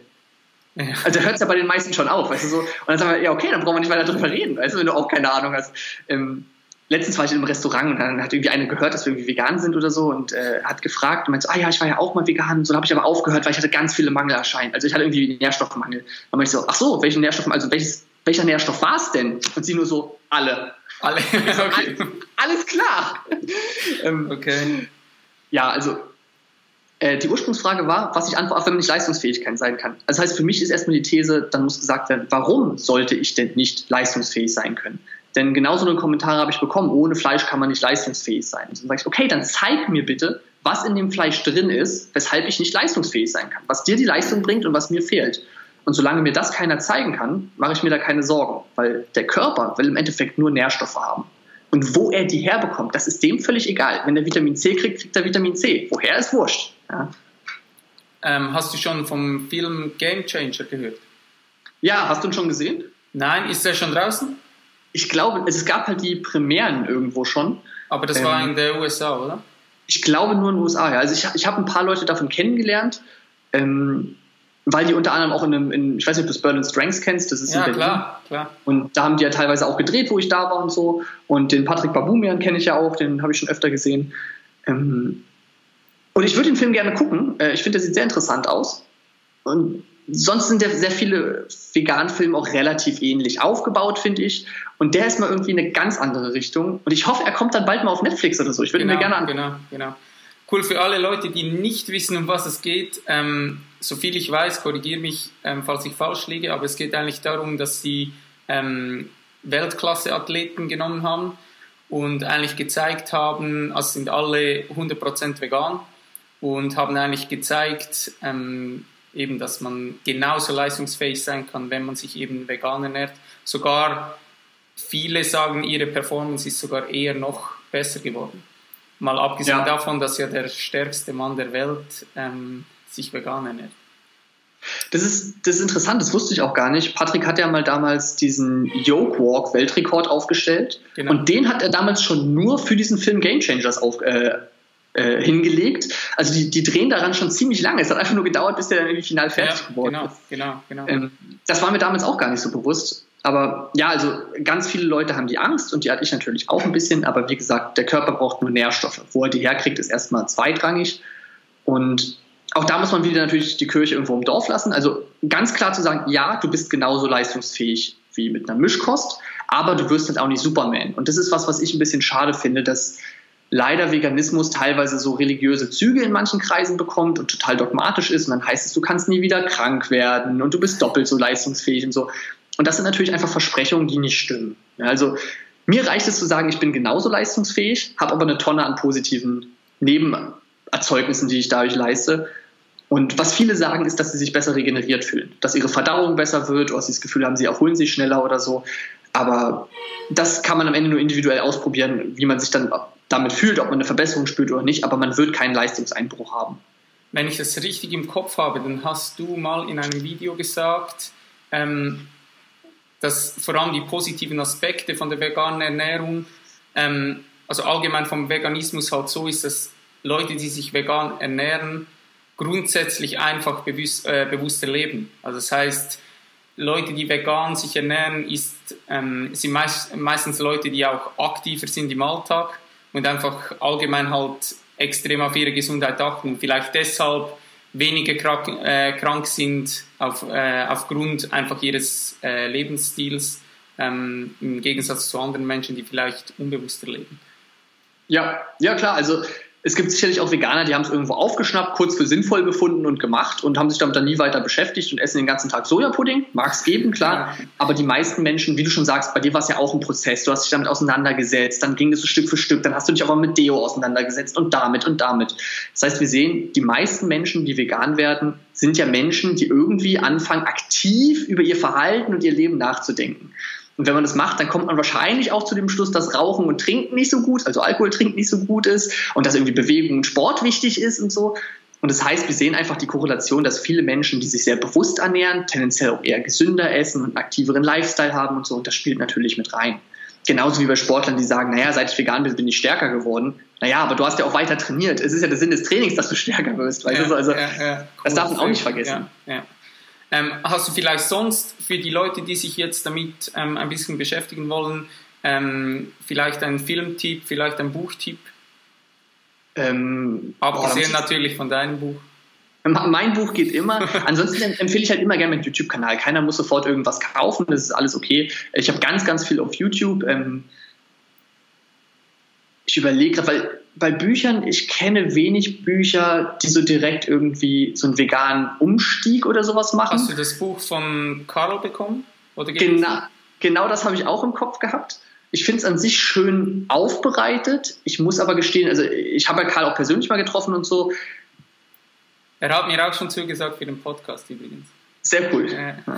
Ja, er war mal, ich habe mal ein Seminarevent veranstaltet und da ist er auch gekommen und hat Das habt ihr gefilmt, gell? Genau, ein paar ja, Ausschnitte haben wir gefilmt. Ja, genau. Und also ich kann nichts gegen sagen, er war super nett zu mir und ich finde auch cool, was er aktuell macht, hab da nichts gegen, aber er ist mir manchmal auch ein bisschen zu dogmatisch bei manchen Sachen. Und ich, ich hasse es zum Beispiel, also ich will es einfach irgendwie, verkauft die Leute doch nicht für dumm, weißt du, und wenn, wenn jemand sagt so, okay, wo kriege ich als Veganer meine, mein Protein her? Und ich sage dann, na, ist Pilze, dann fühle ich mich verarscht. Weil die sagen dann, naja, ich habe da aber eine ganz krude Rechnung. Wenn ich nämlich äh, das Wasser aus den Pilzen rausziehe oder bla bla bla, oder wenn ich sage, wir rechnen nicht nach Gewicht, sondern wir rechnen nach Kalorien. Und das Steak hat 100 Kalorien und hat 20 Gramm Eiweiß. Die Pilze haben nur 1 Gramm Eiweiß, aber die haben ja auch so wenig Kalorien, dass auf die Kalorienzahl gerechnet du mit 1000 Kalorien aus Pilzen mehr Eiweiß ausnimmst als mit 1000 Kalorien aus Fleisch. Wo ich sage, schön, dass du dir irgendeine krude Rechnung herbeigezogen hast, wo die Pilze besser abschneiden. Aber wenn mich ein Sportler fragt, wie kriege ich nochmal 20 Gramm Eiweiß heute Abend rein? Und ich sage dem, isst zwei Kilo Pilze, dann zeigt er mir einen Vogel und das zu Recht. Ja? Und das ist dann für mich einfach, wo ich sage, verkauft die Leute doch irgendwo nicht für dumm. Und das ist, das ist jetzt gar nicht nur gegen KLS oder so, sondern das haben viele Veganer, dass sie da irgendwie so komische, krude Rechnungen und so komische dogmatische Vorstellungen haben. Und da sind bei ihm bei mir auch ein paar Sachen. Generell ist halt vegan ist toll und ist super, aber die Szene und auch die Wissenschaftsszene ist relativ klein im Veganen. Und es gibt da so ein paar Vorreiter, ohne Namen zu nennen, auch, auch wissenschaftliche Vorreiter, die grundsätzlich auch cooles Zeug machen. Und alle anderen rennen denen so ein bisschen hinterher und wiedercoin einfach, was die sagen, ohne selbst die Studien zu lesen oder irgendwas. Und darum bin ich manchmal so ein bisschen vorsichtig damit zu sagen, wenn du Fleisch isst, stirbst du gleich und kriegst sofort Krebs und vegan ist das einzig wahre und so weiter. Ähm, ja, ich habe das Buch von Karl, um da jetzt mit den langen Bogen zu schließen, ehrlich gesagt nicht komplett gelesen. Ich habe nur mal durchgeblättert. Ich finde es grundsätzlich sah es cool aus. Ich weiß nicht, wenn du es gelesen hast, kannst du ja gleich mal Feedback geben, wie du es findest. Mhm. Und ähm, ich finde ansonsten bei Büchern und Filmen das so ein bisschen schwierig, weil auch bei den Filmen ist es wieder so, sehr viele sind sehr dogmatisch, sehr viele zeigen sehr, sehr krasse Bilder, was manche vielleicht super aufweckt, manche aber vielleicht total verschließen lässt, weil sie es total schrecklich finden oder irgendwie eine Abwehrreaktion hervorkommt oder so. Ähm, deswegen bin ich auch auf Game Changers so gespannt, weil der mal einen ganz anderen Aspekt hat. Und bei Büchern gibt es dann halt noch viele, die irgendwie so aufs Thema lecker kochen oder sowas gehen. Aber das ist was, was wie gesagt mich jetzt nicht so interessiert, das ist einfach nicht so meine Welt. Ja, also wenn du noch ein paar Tipps hast, dann hau gerne raus. Ähm, How Not to Die? Ja, ich habe es nicht komplett gelesen, aber ich kenne es ja. Ja, das finde ich noch cool, weil es mehr so wie ein Lexikon ist. Mhm. Ähm, beim Aber Buch von, für die breite Masse natürlich wieder schwierig, glaube ich. Ne? Viele, ja, auf jeden Fall, auch, auf jeden Fall, ja. Auch so China-Study-Geschichten und so, und auch damit habe ich mich noch beschäftigt und habe da viel auseinandergenommen. Und es ist einfach schwierig, heutzutage richtig saubere wissenschaftliche Studien zu machen. Es ist einfach schwierig. Wir müssen halt oft äh, Personenbefragungen nehmen, Korrelationen nehmen, äh, Tierexperimente dann äh, uns versuchen auf den Menschen zu übertragen. Es ist nicht so einfach möglich. Aber da sind auch einige Ungereimtheiten, wo ich sage, ja, man kann es so auslegen, aber eigentlich nein. Ja, ja. Ähm, ich finde auch cool beim Buch von Karl, dass äh, eigentlich der erste Teil ist wie wissenschaftlich und dann mhm. hat er eben in seinem Buch den Umstieg eigentlich drin. Also weil er dir so einen Leitfaden an die Hand gibt, wie du das Ganze hinbekommen kannst. Und das finde ich cool. Ich denke, der, wenn ich es richtig im Kopf habe, so ich ich glaube, es ist sogar im Vorwort drin, sagt er, es ist eigentlich unmöglich, 100% vegan zu mhm. leben, weil du wirst, du wirst ähm, nach wie vor irgendwie mal auf eine Ameise treten oder so. Ja, ja. ja aber das ist immer, die Moral endet halt ein Stück weit da, wo es um das blanke Überleben geht. Ja, deswegen auch immer so dieses, wenn du auf einer einsamen Insel wärst. Also erstmal ist das ein Szenario, warum reden wir über irgendwas, was gar nicht stattfindet. Aber es ist eher eine moralisch ganz andere Sache, wenn ich sage, ich mache eine Handlung, weil es um mein eigenes Überleben geht. Also es ist das Gleiche, wenn, ich in einer Situation bin, so nach dem Motto, erschieß den und den, sonst wirst du erschossen oder so, dann ist es eine andere moralische Situation, als wenn ich durch die Stadt laufe und wahllos Leute abknalle. So, und so ist das halt auch ein bisschen. Wenn ich auf der Insel bin, dann, dann ist es einfach, mein Leben oder sein Leben ist der normale Lauf der Dinge. Ne? Ich esse halt, keine Ahnung, was rennt auf der Insel rum, den Hasen, ja, weil ansonsten ich sterben würde. So, und da gibt es kein moralisches besser oder schlechter. Wenn ich aber rumrenne und einfach allen möglichen Leuten Leid zufüge, ohne dass es sein muss, sondern einfach nur, weil es mir Spaß macht. Und das ist ja nichts anderes. Essen ist nichts anderes, als es macht mir Spaß, weil überleben könnten wir auch mit den veganen Optionen. Dann wird es halt moralisch schwierig. Und deswegen würde ich mir nie darum Sorgen machen. Ja, da wo ich lebe, nehme ich Lebensplatz für andere Lebewesen weg. Da wo ich langlaufe, trete ich vielleicht auf eine Ameise. Aber der einzige Weg, das zu umgehen, wäre selbst nicht mehr zu leben. Ja, Ähm, was mich persönlich interessieren würde, ist, wenn du eine Ernährungsberatung machst mit deinem Klienten, versuchst du diesen Leuten die vegane Ernährung nahezubringen, weil ich stelle mir das noch relativ schwierig vor, wenn Leute eigentlich kommen und sagen, hey, ich möchte ähm, eine Ernährungsberatung und dann einfach irgendwie komplett alles auf den Kopf stellen müssen. Und ich kann mir auch vorstellen, dass es Leute gibt, die sagen, hey, ich bin überhaupt nicht offen diesem Thema gegenüber. Ähm, ich will weiterhin mein Fleisch konsumieren. Was rätst du mir, Jasper? So? Das ist eine spannende Frage, die ich tatsächlich schon öfter bekommen habe. Und tatsächlich mache ich das überhaupt nicht. Ich nehme jeden mit der Ernährungsform, mit der er zu mir kommt. Super. Ich sage auch nicht, hey, aber denk mal drüber nach, du könntest das ja auch in vegan machen. Mache ich nicht. Ähm, hat verschiedene Gründe. Zum einen habe ich natürlich auch einfach vegane Kunden, wobei ich sagen muss, dass ich aktuell leider niemanden betreue, einfach weil ich es zeitlich nicht schaffe. Also ich bin in so viele Projekte eingebunden, dass ich eine 1 zu 1 Betreuung gerade nicht hinkriege. Ähm, aber ich habe sehr lange sehr viele betreut und natürlich kommen auch viele Veganer, weil es einfach wenig, glaube ich, vegane Ernährungsberater irgendwie gibt, die dann auf so einem Level irgendwie jemanden betreuen. Ähm, aber auch Mischköstler kommen und hier sehe ich immer zwei Sachen. Zum einen, Wenn ich dieser Person jetzt zum Beispiel keinen Ernährungsplan schreibe, dann wird die Person nicht sagen, ah, doof gelaufen, Jasper schreibt keinen, okay, dann kein, sondern macht es halt irgendein anderer. Dann holt sie sich halt einen anderen Berater oder ist frei nach Schnauze weiter oder so. Und sowohl so wie die Person selbst ist, als auch was ein anderer aufschreiben würde, hat wahrscheinlich tendenziell mehr tierische Produkte drin, als das, was ich vielleicht aufschreibe. Weil ich mache nicht das Höchste rein, was möglich ist, sondern das, was eben nötig ist. Ähm, und das andere ist, ich will Leute in meinem Dunstkreis behalten je mehr ich die in meinem Dunstkreis behalte, desto mehr kann ich sie dadurch beeinflussen, dass ich vorlebe. Und ich habe tatsächlich schon Kunden gehabt, die haben gesagt, Jasper, schreib mir mal einen Ernährungsplan und so und äh, check mal meine Trainingstechnik und so, habe ich alles gemacht. Und irgendwann, ich weiß nicht, wie lange es gedauert hat, halbes, dreiviertel Jahr, ich weiß es nicht mehr, kam die gleiche Person wieder zu mir und hat mir gesagt, Jasper, ich verfolge dich seitdem immer noch und der Plan super funktioniert und alles, aber machen wir jetzt mal einen vegan. Ich finde es cool, was du machst, ich finde es sinnvoll, kannst du mir nicht das gleiche auch in vegan machen? Habe ich gesagt, natürlich, super gerne. Und ich habe dem nicht einmal gesagt, denk doch mal drüber nach, ihn vegan zu machen. Aber hätte ich den weggeschickt, ja, dann wäre der niemals vegan. Also ich will nicht sagen, dass es nur an mir liegt und dass ich ja irgendwie der Vegan-Guru bin, aber dann wäre der wahrscheinlich nicht so vegan geworden, wie er es jetzt ist und hätte nicht diesen Plan gehabt. Und das sehe ich ja in anderen Bereichen auch. Ich unterstütze ja auch sehr, sehr viele Trainer und Influencer und bla. Und natürlich sind nicht alle Influencer da komplett vegan oder so. Aber dadurch, dass sie in meinem Dunstkreis sind, kommen dann immer wieder auch vegane Varianten, vegetarische Optionen und so in die Fitnessprogramme, in die Bücher, in die Videos.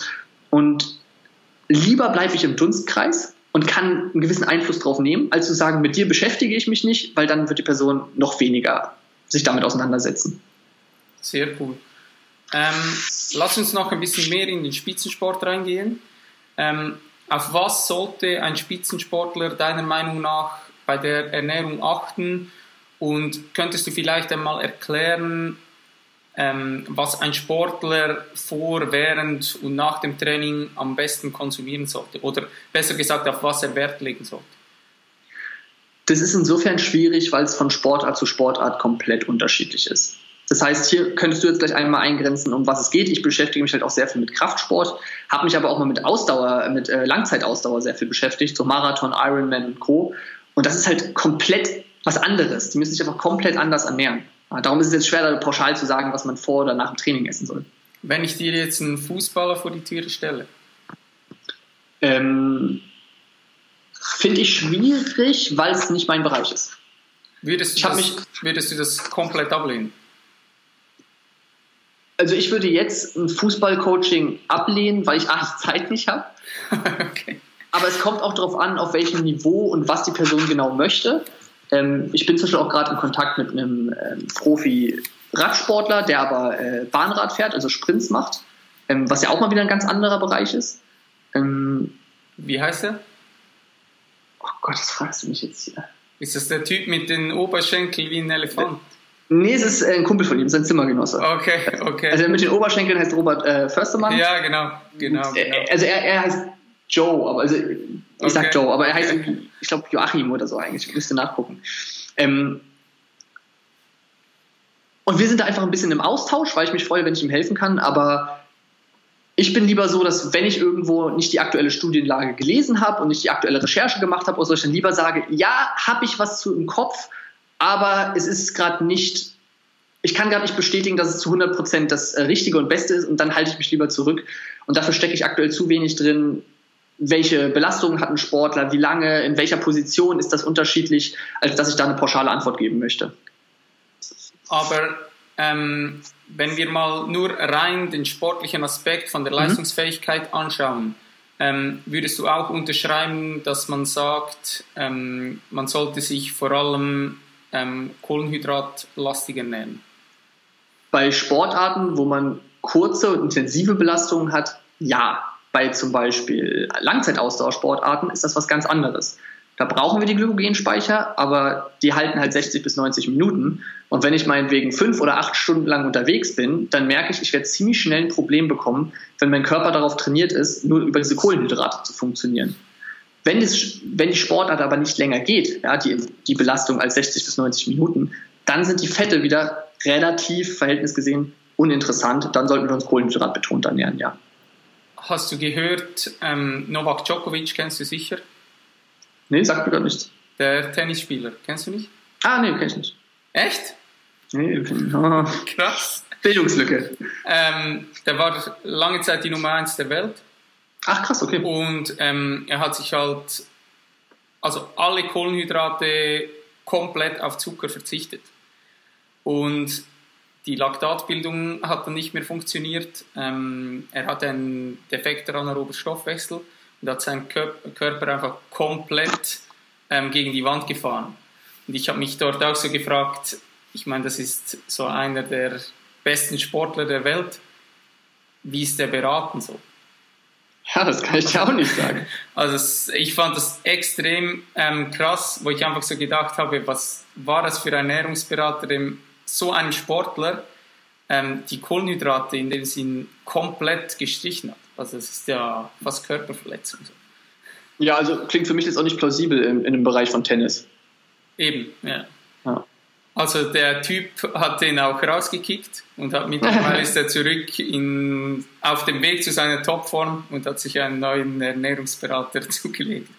Ja, ähm, ja also ich lese sowas immer mal wieder, so ja, es geht auch alles ohne Kohlenhydrate und so. Und wie gesagt, das geht in Langzeitausdauersportarten. Das ist was anderes. Aber Kraftsportler oder alle, alles, was Sprints ist, alles, was eben kurze und intensivere Belastung ist, profitiert einfach von Kohlenhydraten. Ähm, wenn du jetzt äh, selbst eine Trainingseinheit absolvierst und du merkst, ich muss vor dem Training noch irgendwie, ich fühle mich noch nicht perfekt auf der Höhe, ähm, ich muss noch ein bisschen Energie reinbekommen. Was sind so deine, ich sage mal so deine zwei, drei Snacks, die du, ähm, worauf du zurückgreifst? Ähm, also ich bin tatsächlich nicht so ein Freund von so Booster-Geschichten und so. Ähm, kann man mal machen, wenn man es möchte. Ich muss dazu sagen, ich bin jetzt ja auch kein Profisportler oder so. ich bin ein Gesundheitssportler. Ähm, und wenn ich mich nicht gut fühle und erschöpft bin, dann sollte ich vielleicht nicht mich bis zum Berserker und Kriechen äh, zertrainieren. Und da höre ich einfach viel auf meinen Körper. Äh, wenn ich noch Hunger habe, ich time das meistens schon relativ gut mit den richtigen Mahlzeiten, dass das hinkommt.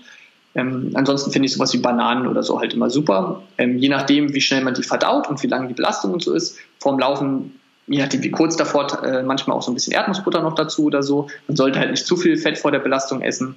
Ähm, das liegt sonst ein bisschen schwer im Magen. Aber es ist halt auch nicht Sinn der Sache, dass der Zucker nur ganz kurz reinschießt und wieder weg ist und dann kann man es damit halt ein bisschen verlängern.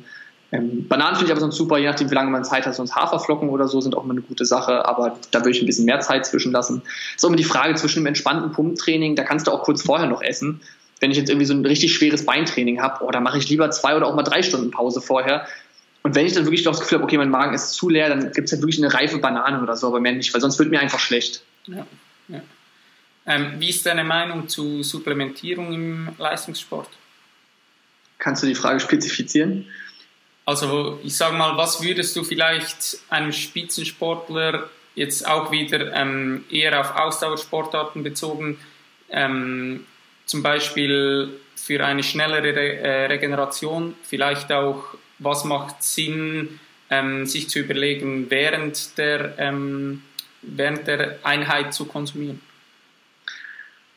Ähm, ja, kommt natürlich auch wieder ein bisschen drauf an. Während der Einheit braucht man wirklich nur was, wenn es sehr lange Zeiten sind. Ähm, und dann kommt es drauf an, ähm, es kann Sinn machen, BCAAs oder EAAs zu supplementieren, ähm, um die Muskulatur ein bisschen zu schützen oder auch bei sehr langen Belastungen, um ähm, einfach Energie bereitzustellen. Also auch Aminosäuren werden dann für die Energiebereitstellung genutzt, sowohl einfach so als auch eben über die Gluconeogenese, also die Neubildung von Zucker aus Aminosäuren.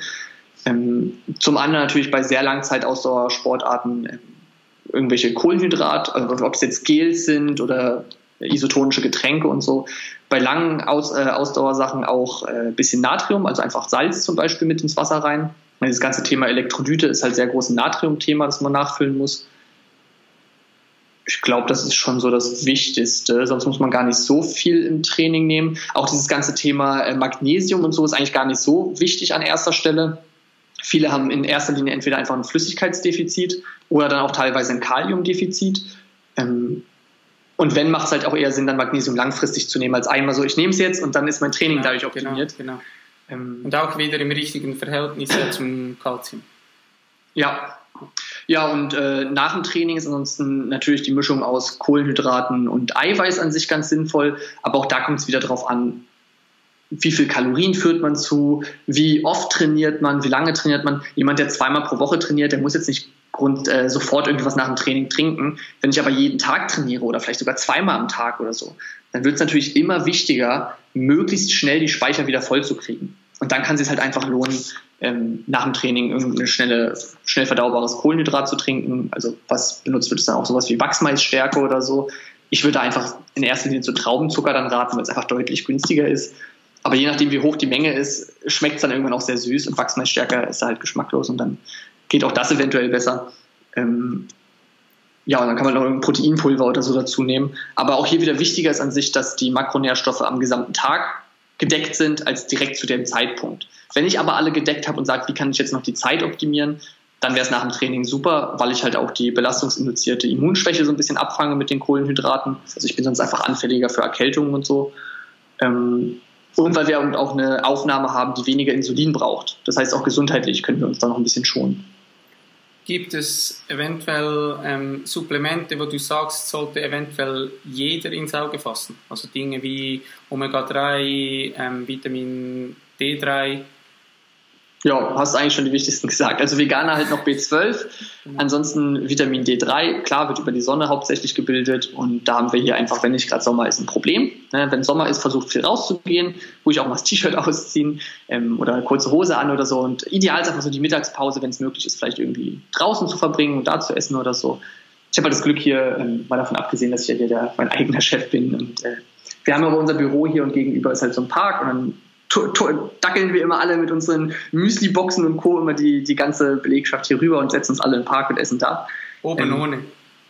Na, das, das, das, darauf verzichten wir dann noch. Haben ja auch Frauen hier und so. Das, ah, das wird dann rechtlich schwierig. Ähm, aber vielleicht mal in eine Muskelshirt in einer kurzen Hose oder so. Cool. Und ähm, ansonsten, klar, man kann auch mal einen netten Sommerurlaub machen, aber es wird einfach schwer und darum Vitamin D3 würde ich nehmen. Wer es aktuell noch nicht nimmt, kann ruhig auch mal eine relativ hohe Dosierung nehmen und dann ruhig noch Vitamin K2 dazu nehmen. Ähm, es geht eben darum, dass das Kalzium, es wird eben sehr viel Kalzium freigesetzt und das sollte halt nicht in der Blutbahn rumtingeln, sondern auch in die Knochen und Co. rein. Weil wenn sich Kalzium ablagert, kann das ziemlich gesundheitlich problematisch werden. Ähm, aber das muss man nur machen, wenn man wirklich hohe Dosierungen nimmt. Vitamin D ist ansonsten super und äh, Omega-3 ist auch sehr, sehr wichtig.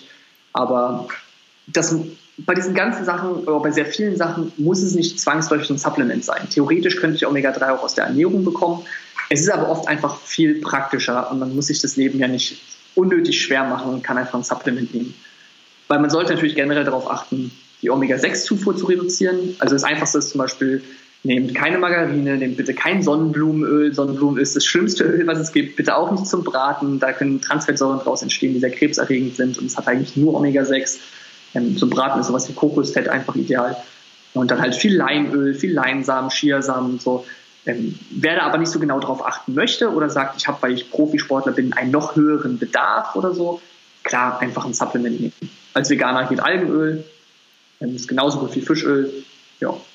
Perfekt. Ähm, eines der meist unterschätzten Themen im Sport ist bekanntlich die Regeneration. Ich denke, du kennst das nur zu gut selbst aus dem Kraftsport. Auch dort ist weniger oft mehr und es macht keinen Sinn, sich sechsmal pro Woche komplett bis zum Muskelversagen ähm, abzuschießen. Welche Tools für Regeneration würdest du persönlich einem Spitzensportler mit an die Hand geben? Mhm. Also erstmal finde ich es sehr cool, dass du es so sagst, weil das ist, glaube ich, in vielen Köpfen noch so drin. Man muss halt bedenken, der Sport ist leider nicht ganz fair. Es ist nicht so, dass der, der am meisten reinsteckt, auch am meisten Ergebnis hat, sondern man muss halt mit Köpfchen trainieren. Und es gibt auch definitiv ein zu viel. Ähm, für die Regeneration ist super A, natürlich genügend Schlafen, super wichtig. B, da haben wir das ganze Ernährungsthema. Also sind wirklich alle Nährstoffe zugeführt? Habe ich wirklich genug Eiweiß? Habe ich wirklich genug Kohlenhydrate? Ähm, Schlaf, hatte ich Schlaf gerade eben schon gesagt? Schlaf hast du gesagt, hast Schlaf? du begonnen damit? Genau, dann ist äh, sowas wie äh, so Eisbäder oder so finde ich auch cool. Ähm, oder heiß-kalt duschen, auch direkt nach dem Training, sowas kann gut sein. Ähm, ja, alles, was durchblutet und entspannt. Also generell Stressreduktion, ja, überall, wo es halt möglich ist. Da kann auch so Sachen wie Meditation oder sowas meinetwegen Super helfen. Cool, ja. Ähm, aber auch Sachen wie meinetwegen Saunagang oder so, den würde ich tatsächlich nicht direkt nach dem Training machen, weil der eben noch stärker entwässert. Und durchs Training entwässern wir ja schon. Und um zu regenerieren, muss der Körper sich wieder mit Flüssigkeit hydrieren. Das heißt, wir entwässern dadurch noch stärker erstmal und äh, es belastet den Kreislauf, das zentrale Nervensystem, was ja auch schon nach dem Training belastet ist. Aber an Ruhetagen zum Beispiel sind auch so Saunageschichten cool. Ähm, Massagen sind cool. Foam Waller und Dehnen und Co. Klar, jeder sollte beweglich bleiben und sollte so viel Mobility und Dehnen machen, wie für ihn persönlich nötig ist. Hast du aber, letztens äh, ein sehr gutes Video darüber gemacht?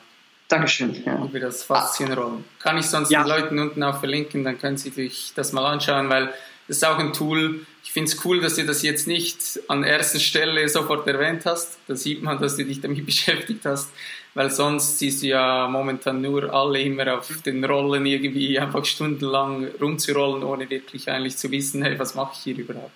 Genau, es ist einfach nicht Sinn der Sache, darauf rumzurollen, nur um darauf rumzurollen und permanent den ganzen Körper wild auszurollen. Und es ist so, es ist in diesem Fitnessbereich relativ neu immer noch, wobei es eigentlich schon relativ alt ist, das Faszien-Tool an sich. Ähm, aber hat gerade irgendwie so einen Hype und dann springen halt alle auf und immer wenn was Neues kommt, ist das die eine Sache, die jeder braucht. Und früher war es da halt irgendwie Supplemente und dann war es auf einmal irgendwie Mobility und dann waren es auf einmal Foam Roller und mal gucken, was der nächste Trend ist, den unbedingt jeder braucht. Und sicherlich haben die ihre Berechtigung und Foam Roller können auch was bringen, gar keine Frage, aber sie sind kein Wundermittel oder Zauberstab und sicherlich nicht an erster Stelle. Ähm, bevor wir zum Schluss kommen, ein großes Thema im Sport ähm, jetzt auch aktuell bei der Weltmeisterschaft, du hast es jetzt vermutlich nicht gesehen, weil, äh, weil du es dir nicht angeschaut hast, sind Muskelkrämpfe. Mhm. Ähm, je länger das ein Spiel dauert, vielleicht, wie kann man Muskelkrämpfen entgegenwirken? Und gibt es äh, Möglichkeiten, dass man, also was sind die Möglichkeiten, wenn man während einem Spiel schon eine Krampferscheinung hat? Ähm, fangen wir erstmal an, wie kann ich Krämpfe vielleicht verhindern? Wie gesagt, das Wichtigste, Flüssigkeitszufuhr, ja, genügend trinken. Dann würde ich mir Natrium, Kalium angucken. Führt die Person genug Natrium und Kalium zu? Äh, Kalium eher allgemein. Natrium kann man sich auch mal angucken, wenn jemand sehr viel schwitzt. Ähm, ob man da eben ein bisschen Kochsalz oder so auch ins Getränk reinmacht. Ich bin früher teilweise auch längere Strecken Rad gefahren und da habe ich auch immer ein bisschen Salz reingemacht. So bis ein Gramm pro Liter schmeckt man das eigentlich auch kaum.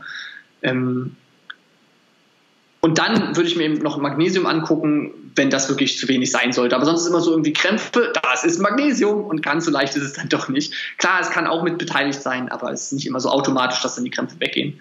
Ähm, was man direkt machen kann, wenn man in dem Moment einen Krampf kriegt, das kann ich gar nicht genau sagen. Dafür bin ich zu wenig in der Sportart aktiv, als dass ich mich persönlich damit auseinandergesetzt habe. Hast du selbst da irgendwelche Tipps für deinen Zuhörer? Ähm, ist sicher, dass man mit Salz arbeiten kann, was ich Ob gehört ich habe. Plus, ähm, du musst dich unbedingt, Jasper, mit äh, Jürg Hösli, heißt der. Ja, ja, sag mal. Kennst du? Ja. Er empfiehlt zum Beispiel, ähm, jetzt muss ich schauen, dass ich es richtig sage, Gurkenwasser mit Essig irgendwie okay. vermischt. Ja.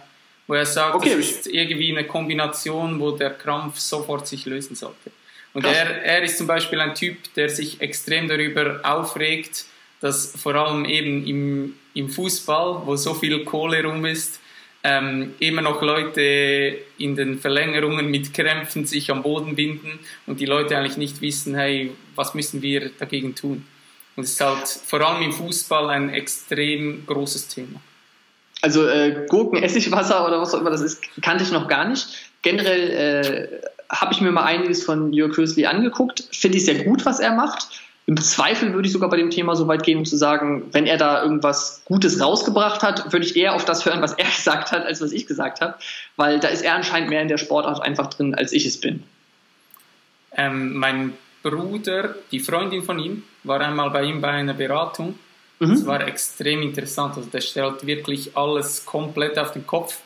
Ähm, mein Bruder hat auch wirklich, darf sagen, ein sehr, sehr großes Wissen in diesem Bereich und er hat gesagt, hey, ich habe hier ähm, Dinge gehört, wo ich irgendwie mein ganzes Wissen über eine Ernährung wieder auf den Kopf stellen muss. Und er hat auch gesagt, ich bin extrem gespannt, ob das Ganze, was er ihr mit an die Hand gegeben hat, funktioniert.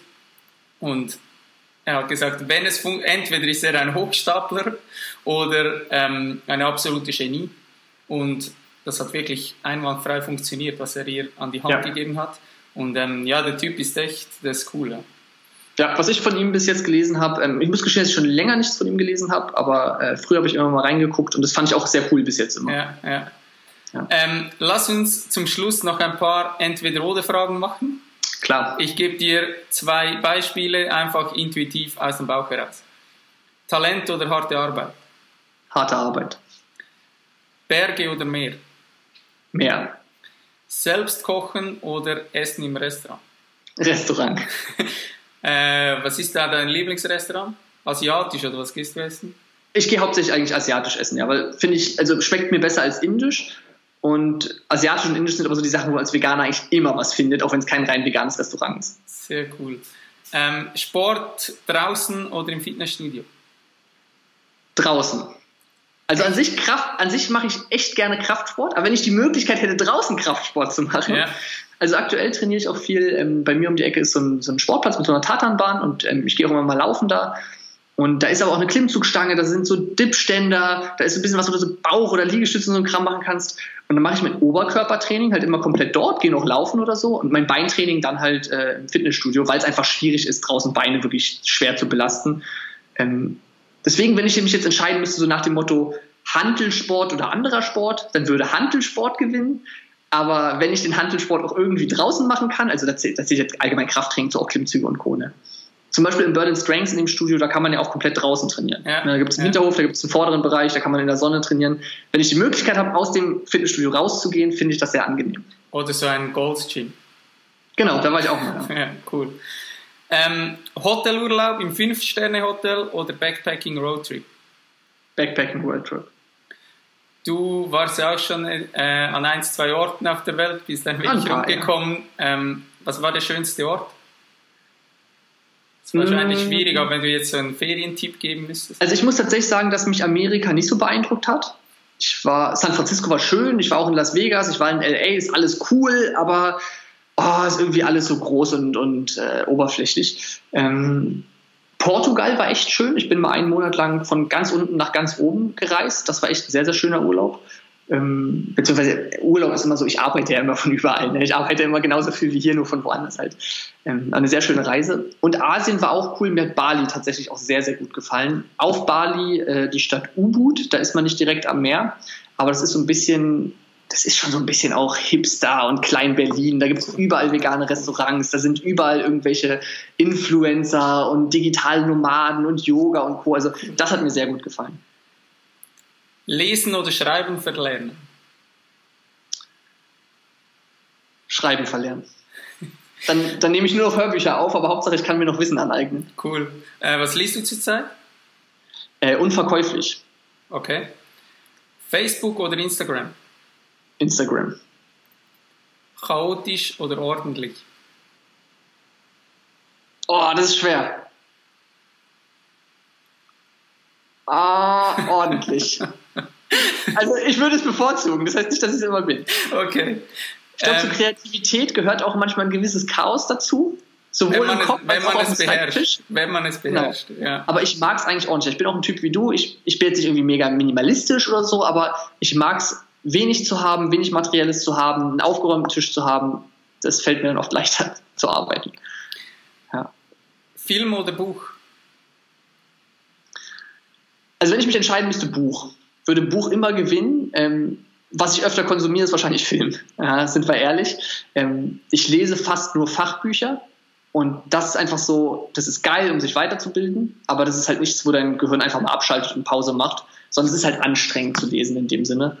Ähm, ich mag es auch einfach mal ähm, Krimi zu lesen oder so, aber ich nehme mir die Zeit dafür aktuell nicht. Hast du einen Filmtipp? Ich gucke auch fast die Filme, weil ich mir die Zeit nicht nehme. Ich gucke manchmal. Serien. Ja. Okay, äh, Serien. Dokus, Dokus ich gucke sehr viel Dokus, das stimmt. Ähm, einfach mal bei YouTube oder Netflix oder so. Ich gucke ja alles. Ich mag von Tierdoku über Wirtschaftsdoku, über Drogen, Kriege in wo, sonst wo. Ja. Dokus sind geil. Ähm, und ich habe gerade Lost in Space gesehen, die Serie. Okay. War, war okay. okay. Jeans oder Jogginghose? Jeans. Gedanken lesen oder Zeitreisen können? Oh, ich ganz ehrlich, ich will beides eigentlich nicht haben. Echt? Ich habe gerade, ich glaube, welchen Tag haben wir heute Montag? Ne? Ich glaube, vorgestern. Vorgestern habe ich mit einer Freundin darüber geredet, so dieses Thema Superkräfte und welche würde man nehmen. Und beim Zeitreisen habe ich, in, also ich würde mich, wenn ich diese Auswahl hätte, würde ich mich wahrscheinlich für Zeitreisen entscheiden. Ich finde es interessant, in die Zukunft zu gucken. Wo zum Beispiel auch technologischer Fortschritt noch hingeht. Wir entwickeln uns so rasant gerade, wenn wir gucken, was in den letzten 10, 20 Jahren äh, auch mit Handys und Co. und Internet passiert ist. Die Kids von heutzutage, die kennen das nicht, dass es keine Handys und kein Internet gab. Wir sind diese letzte Schnittstellengeneration, die es noch ohne und mit kennengelernt hat. Unsere Eltern kommen da kaum noch ran, so nach dem Motto. Und unsere Kinder irgendwann, die kennen das nur noch so. Und deswegen sind wir in einer sehr spannenden Position. Aber da bin ich sehr gespannt, was in nochmal 10, 20, 30, 100, 200, 300 Jahren passiert. Ich habe aber Angst, dass da zu viel rumgefuscht würde, werden würde. Also wenn ich jetzt in die Zukunft reise, ist jetzt die Frage, wie weit man das spinnen möchte. Ne? Du merkst, ich bin affin für so ein Thema. Aber inwieweit altert man? Was ist, wenn man da zurückgeht? Was ist, wenn ich in die Vergangenheit gehe und da was verändere und so? Das ist alles irgendwie schwierig. Aber Gedankenlesen finde ich noch schwieriger aus zwei Gründen. Zum einen glaube ich, dass das Leben in gewisser Weise langweilig werden würde, weil du alles kriegst, was du möchtest. Das ist aber ganz plump und gehst zum Chef und du liest genau die Gedanken, was er gern hören möchte und sagst genau, was er hören möchte und kriegst dann die Gehaltserhöhung oder was auch immer. Und du bist auf einem Date und du merkst genau, was sie mag, was sie gerade gut findet, ob sie sicher ist, ob sie unsicher ist und sagst genau, was sie hören möchte. Und das Leben macht doch dann keinen Spaß mehr, wenn du alles nur noch so sagst, wie Leute es hören wollen. Und das andere ist auch, ich möchte gar nicht wissen, was Leute alle denken, weil jeder Mensch ist sehr mit sich selbst beschäftigt. Wir reden alle den ganzen Tag über mit uns selbst. Ne? Unser kleines Universum dreht uns um sich selbst. Und wir haben auch alle Sachen, die wir denken, worüber wir aber nicht drüber reden. Und jeder Mensch hat auch mal schlechte Gedanken. So. Und ich habe auch ein bisschen vielleicht Angst davor, die volle Portion Menschheit dann zu erfahren. Und wenn du auf der Straße rumläufst und dann alle denken, guck dir den an und bla und arrogant oder dies oder das, ganz ehrlich, ich will es gar nicht wissen. Ich lege nicht so viel Wert darauf, was andere von mir denken. Ich will es aber auch nicht den ganzen Tag hören. Sehr, sehr cool, sehr, sehr cool. Jetzt die letzte, ich bin gespannt. Nie mehr Sex oder nie mehr Internet haben? Nie mehr Internet. Cool, sehr ist, cool. Ist, glaube ich, schon kacke ohne Internet. Ich arbeite mit dem Internet, ich lerne übers Internet, ich konsumiere einfach in meiner Freizeit Internet. Aber Sex ist schon auf vielen Ebenen wichtig. Mal davon abgesehen, dass es Spaß macht, ist es ja auch für eine gewisse sozial, also für eine, für eine Bindung untereinander wichtig und auch einfach, um Kinder zu kriegen. Okay, ich meine, da können wir wieder äh, spekulieren. Ne? Man könnte ja künstliche Befruchtung oder so, aber nee, Sex, Sex ist schon wichtig. Dann lese ich vielleicht doch wieder mehr Bücher.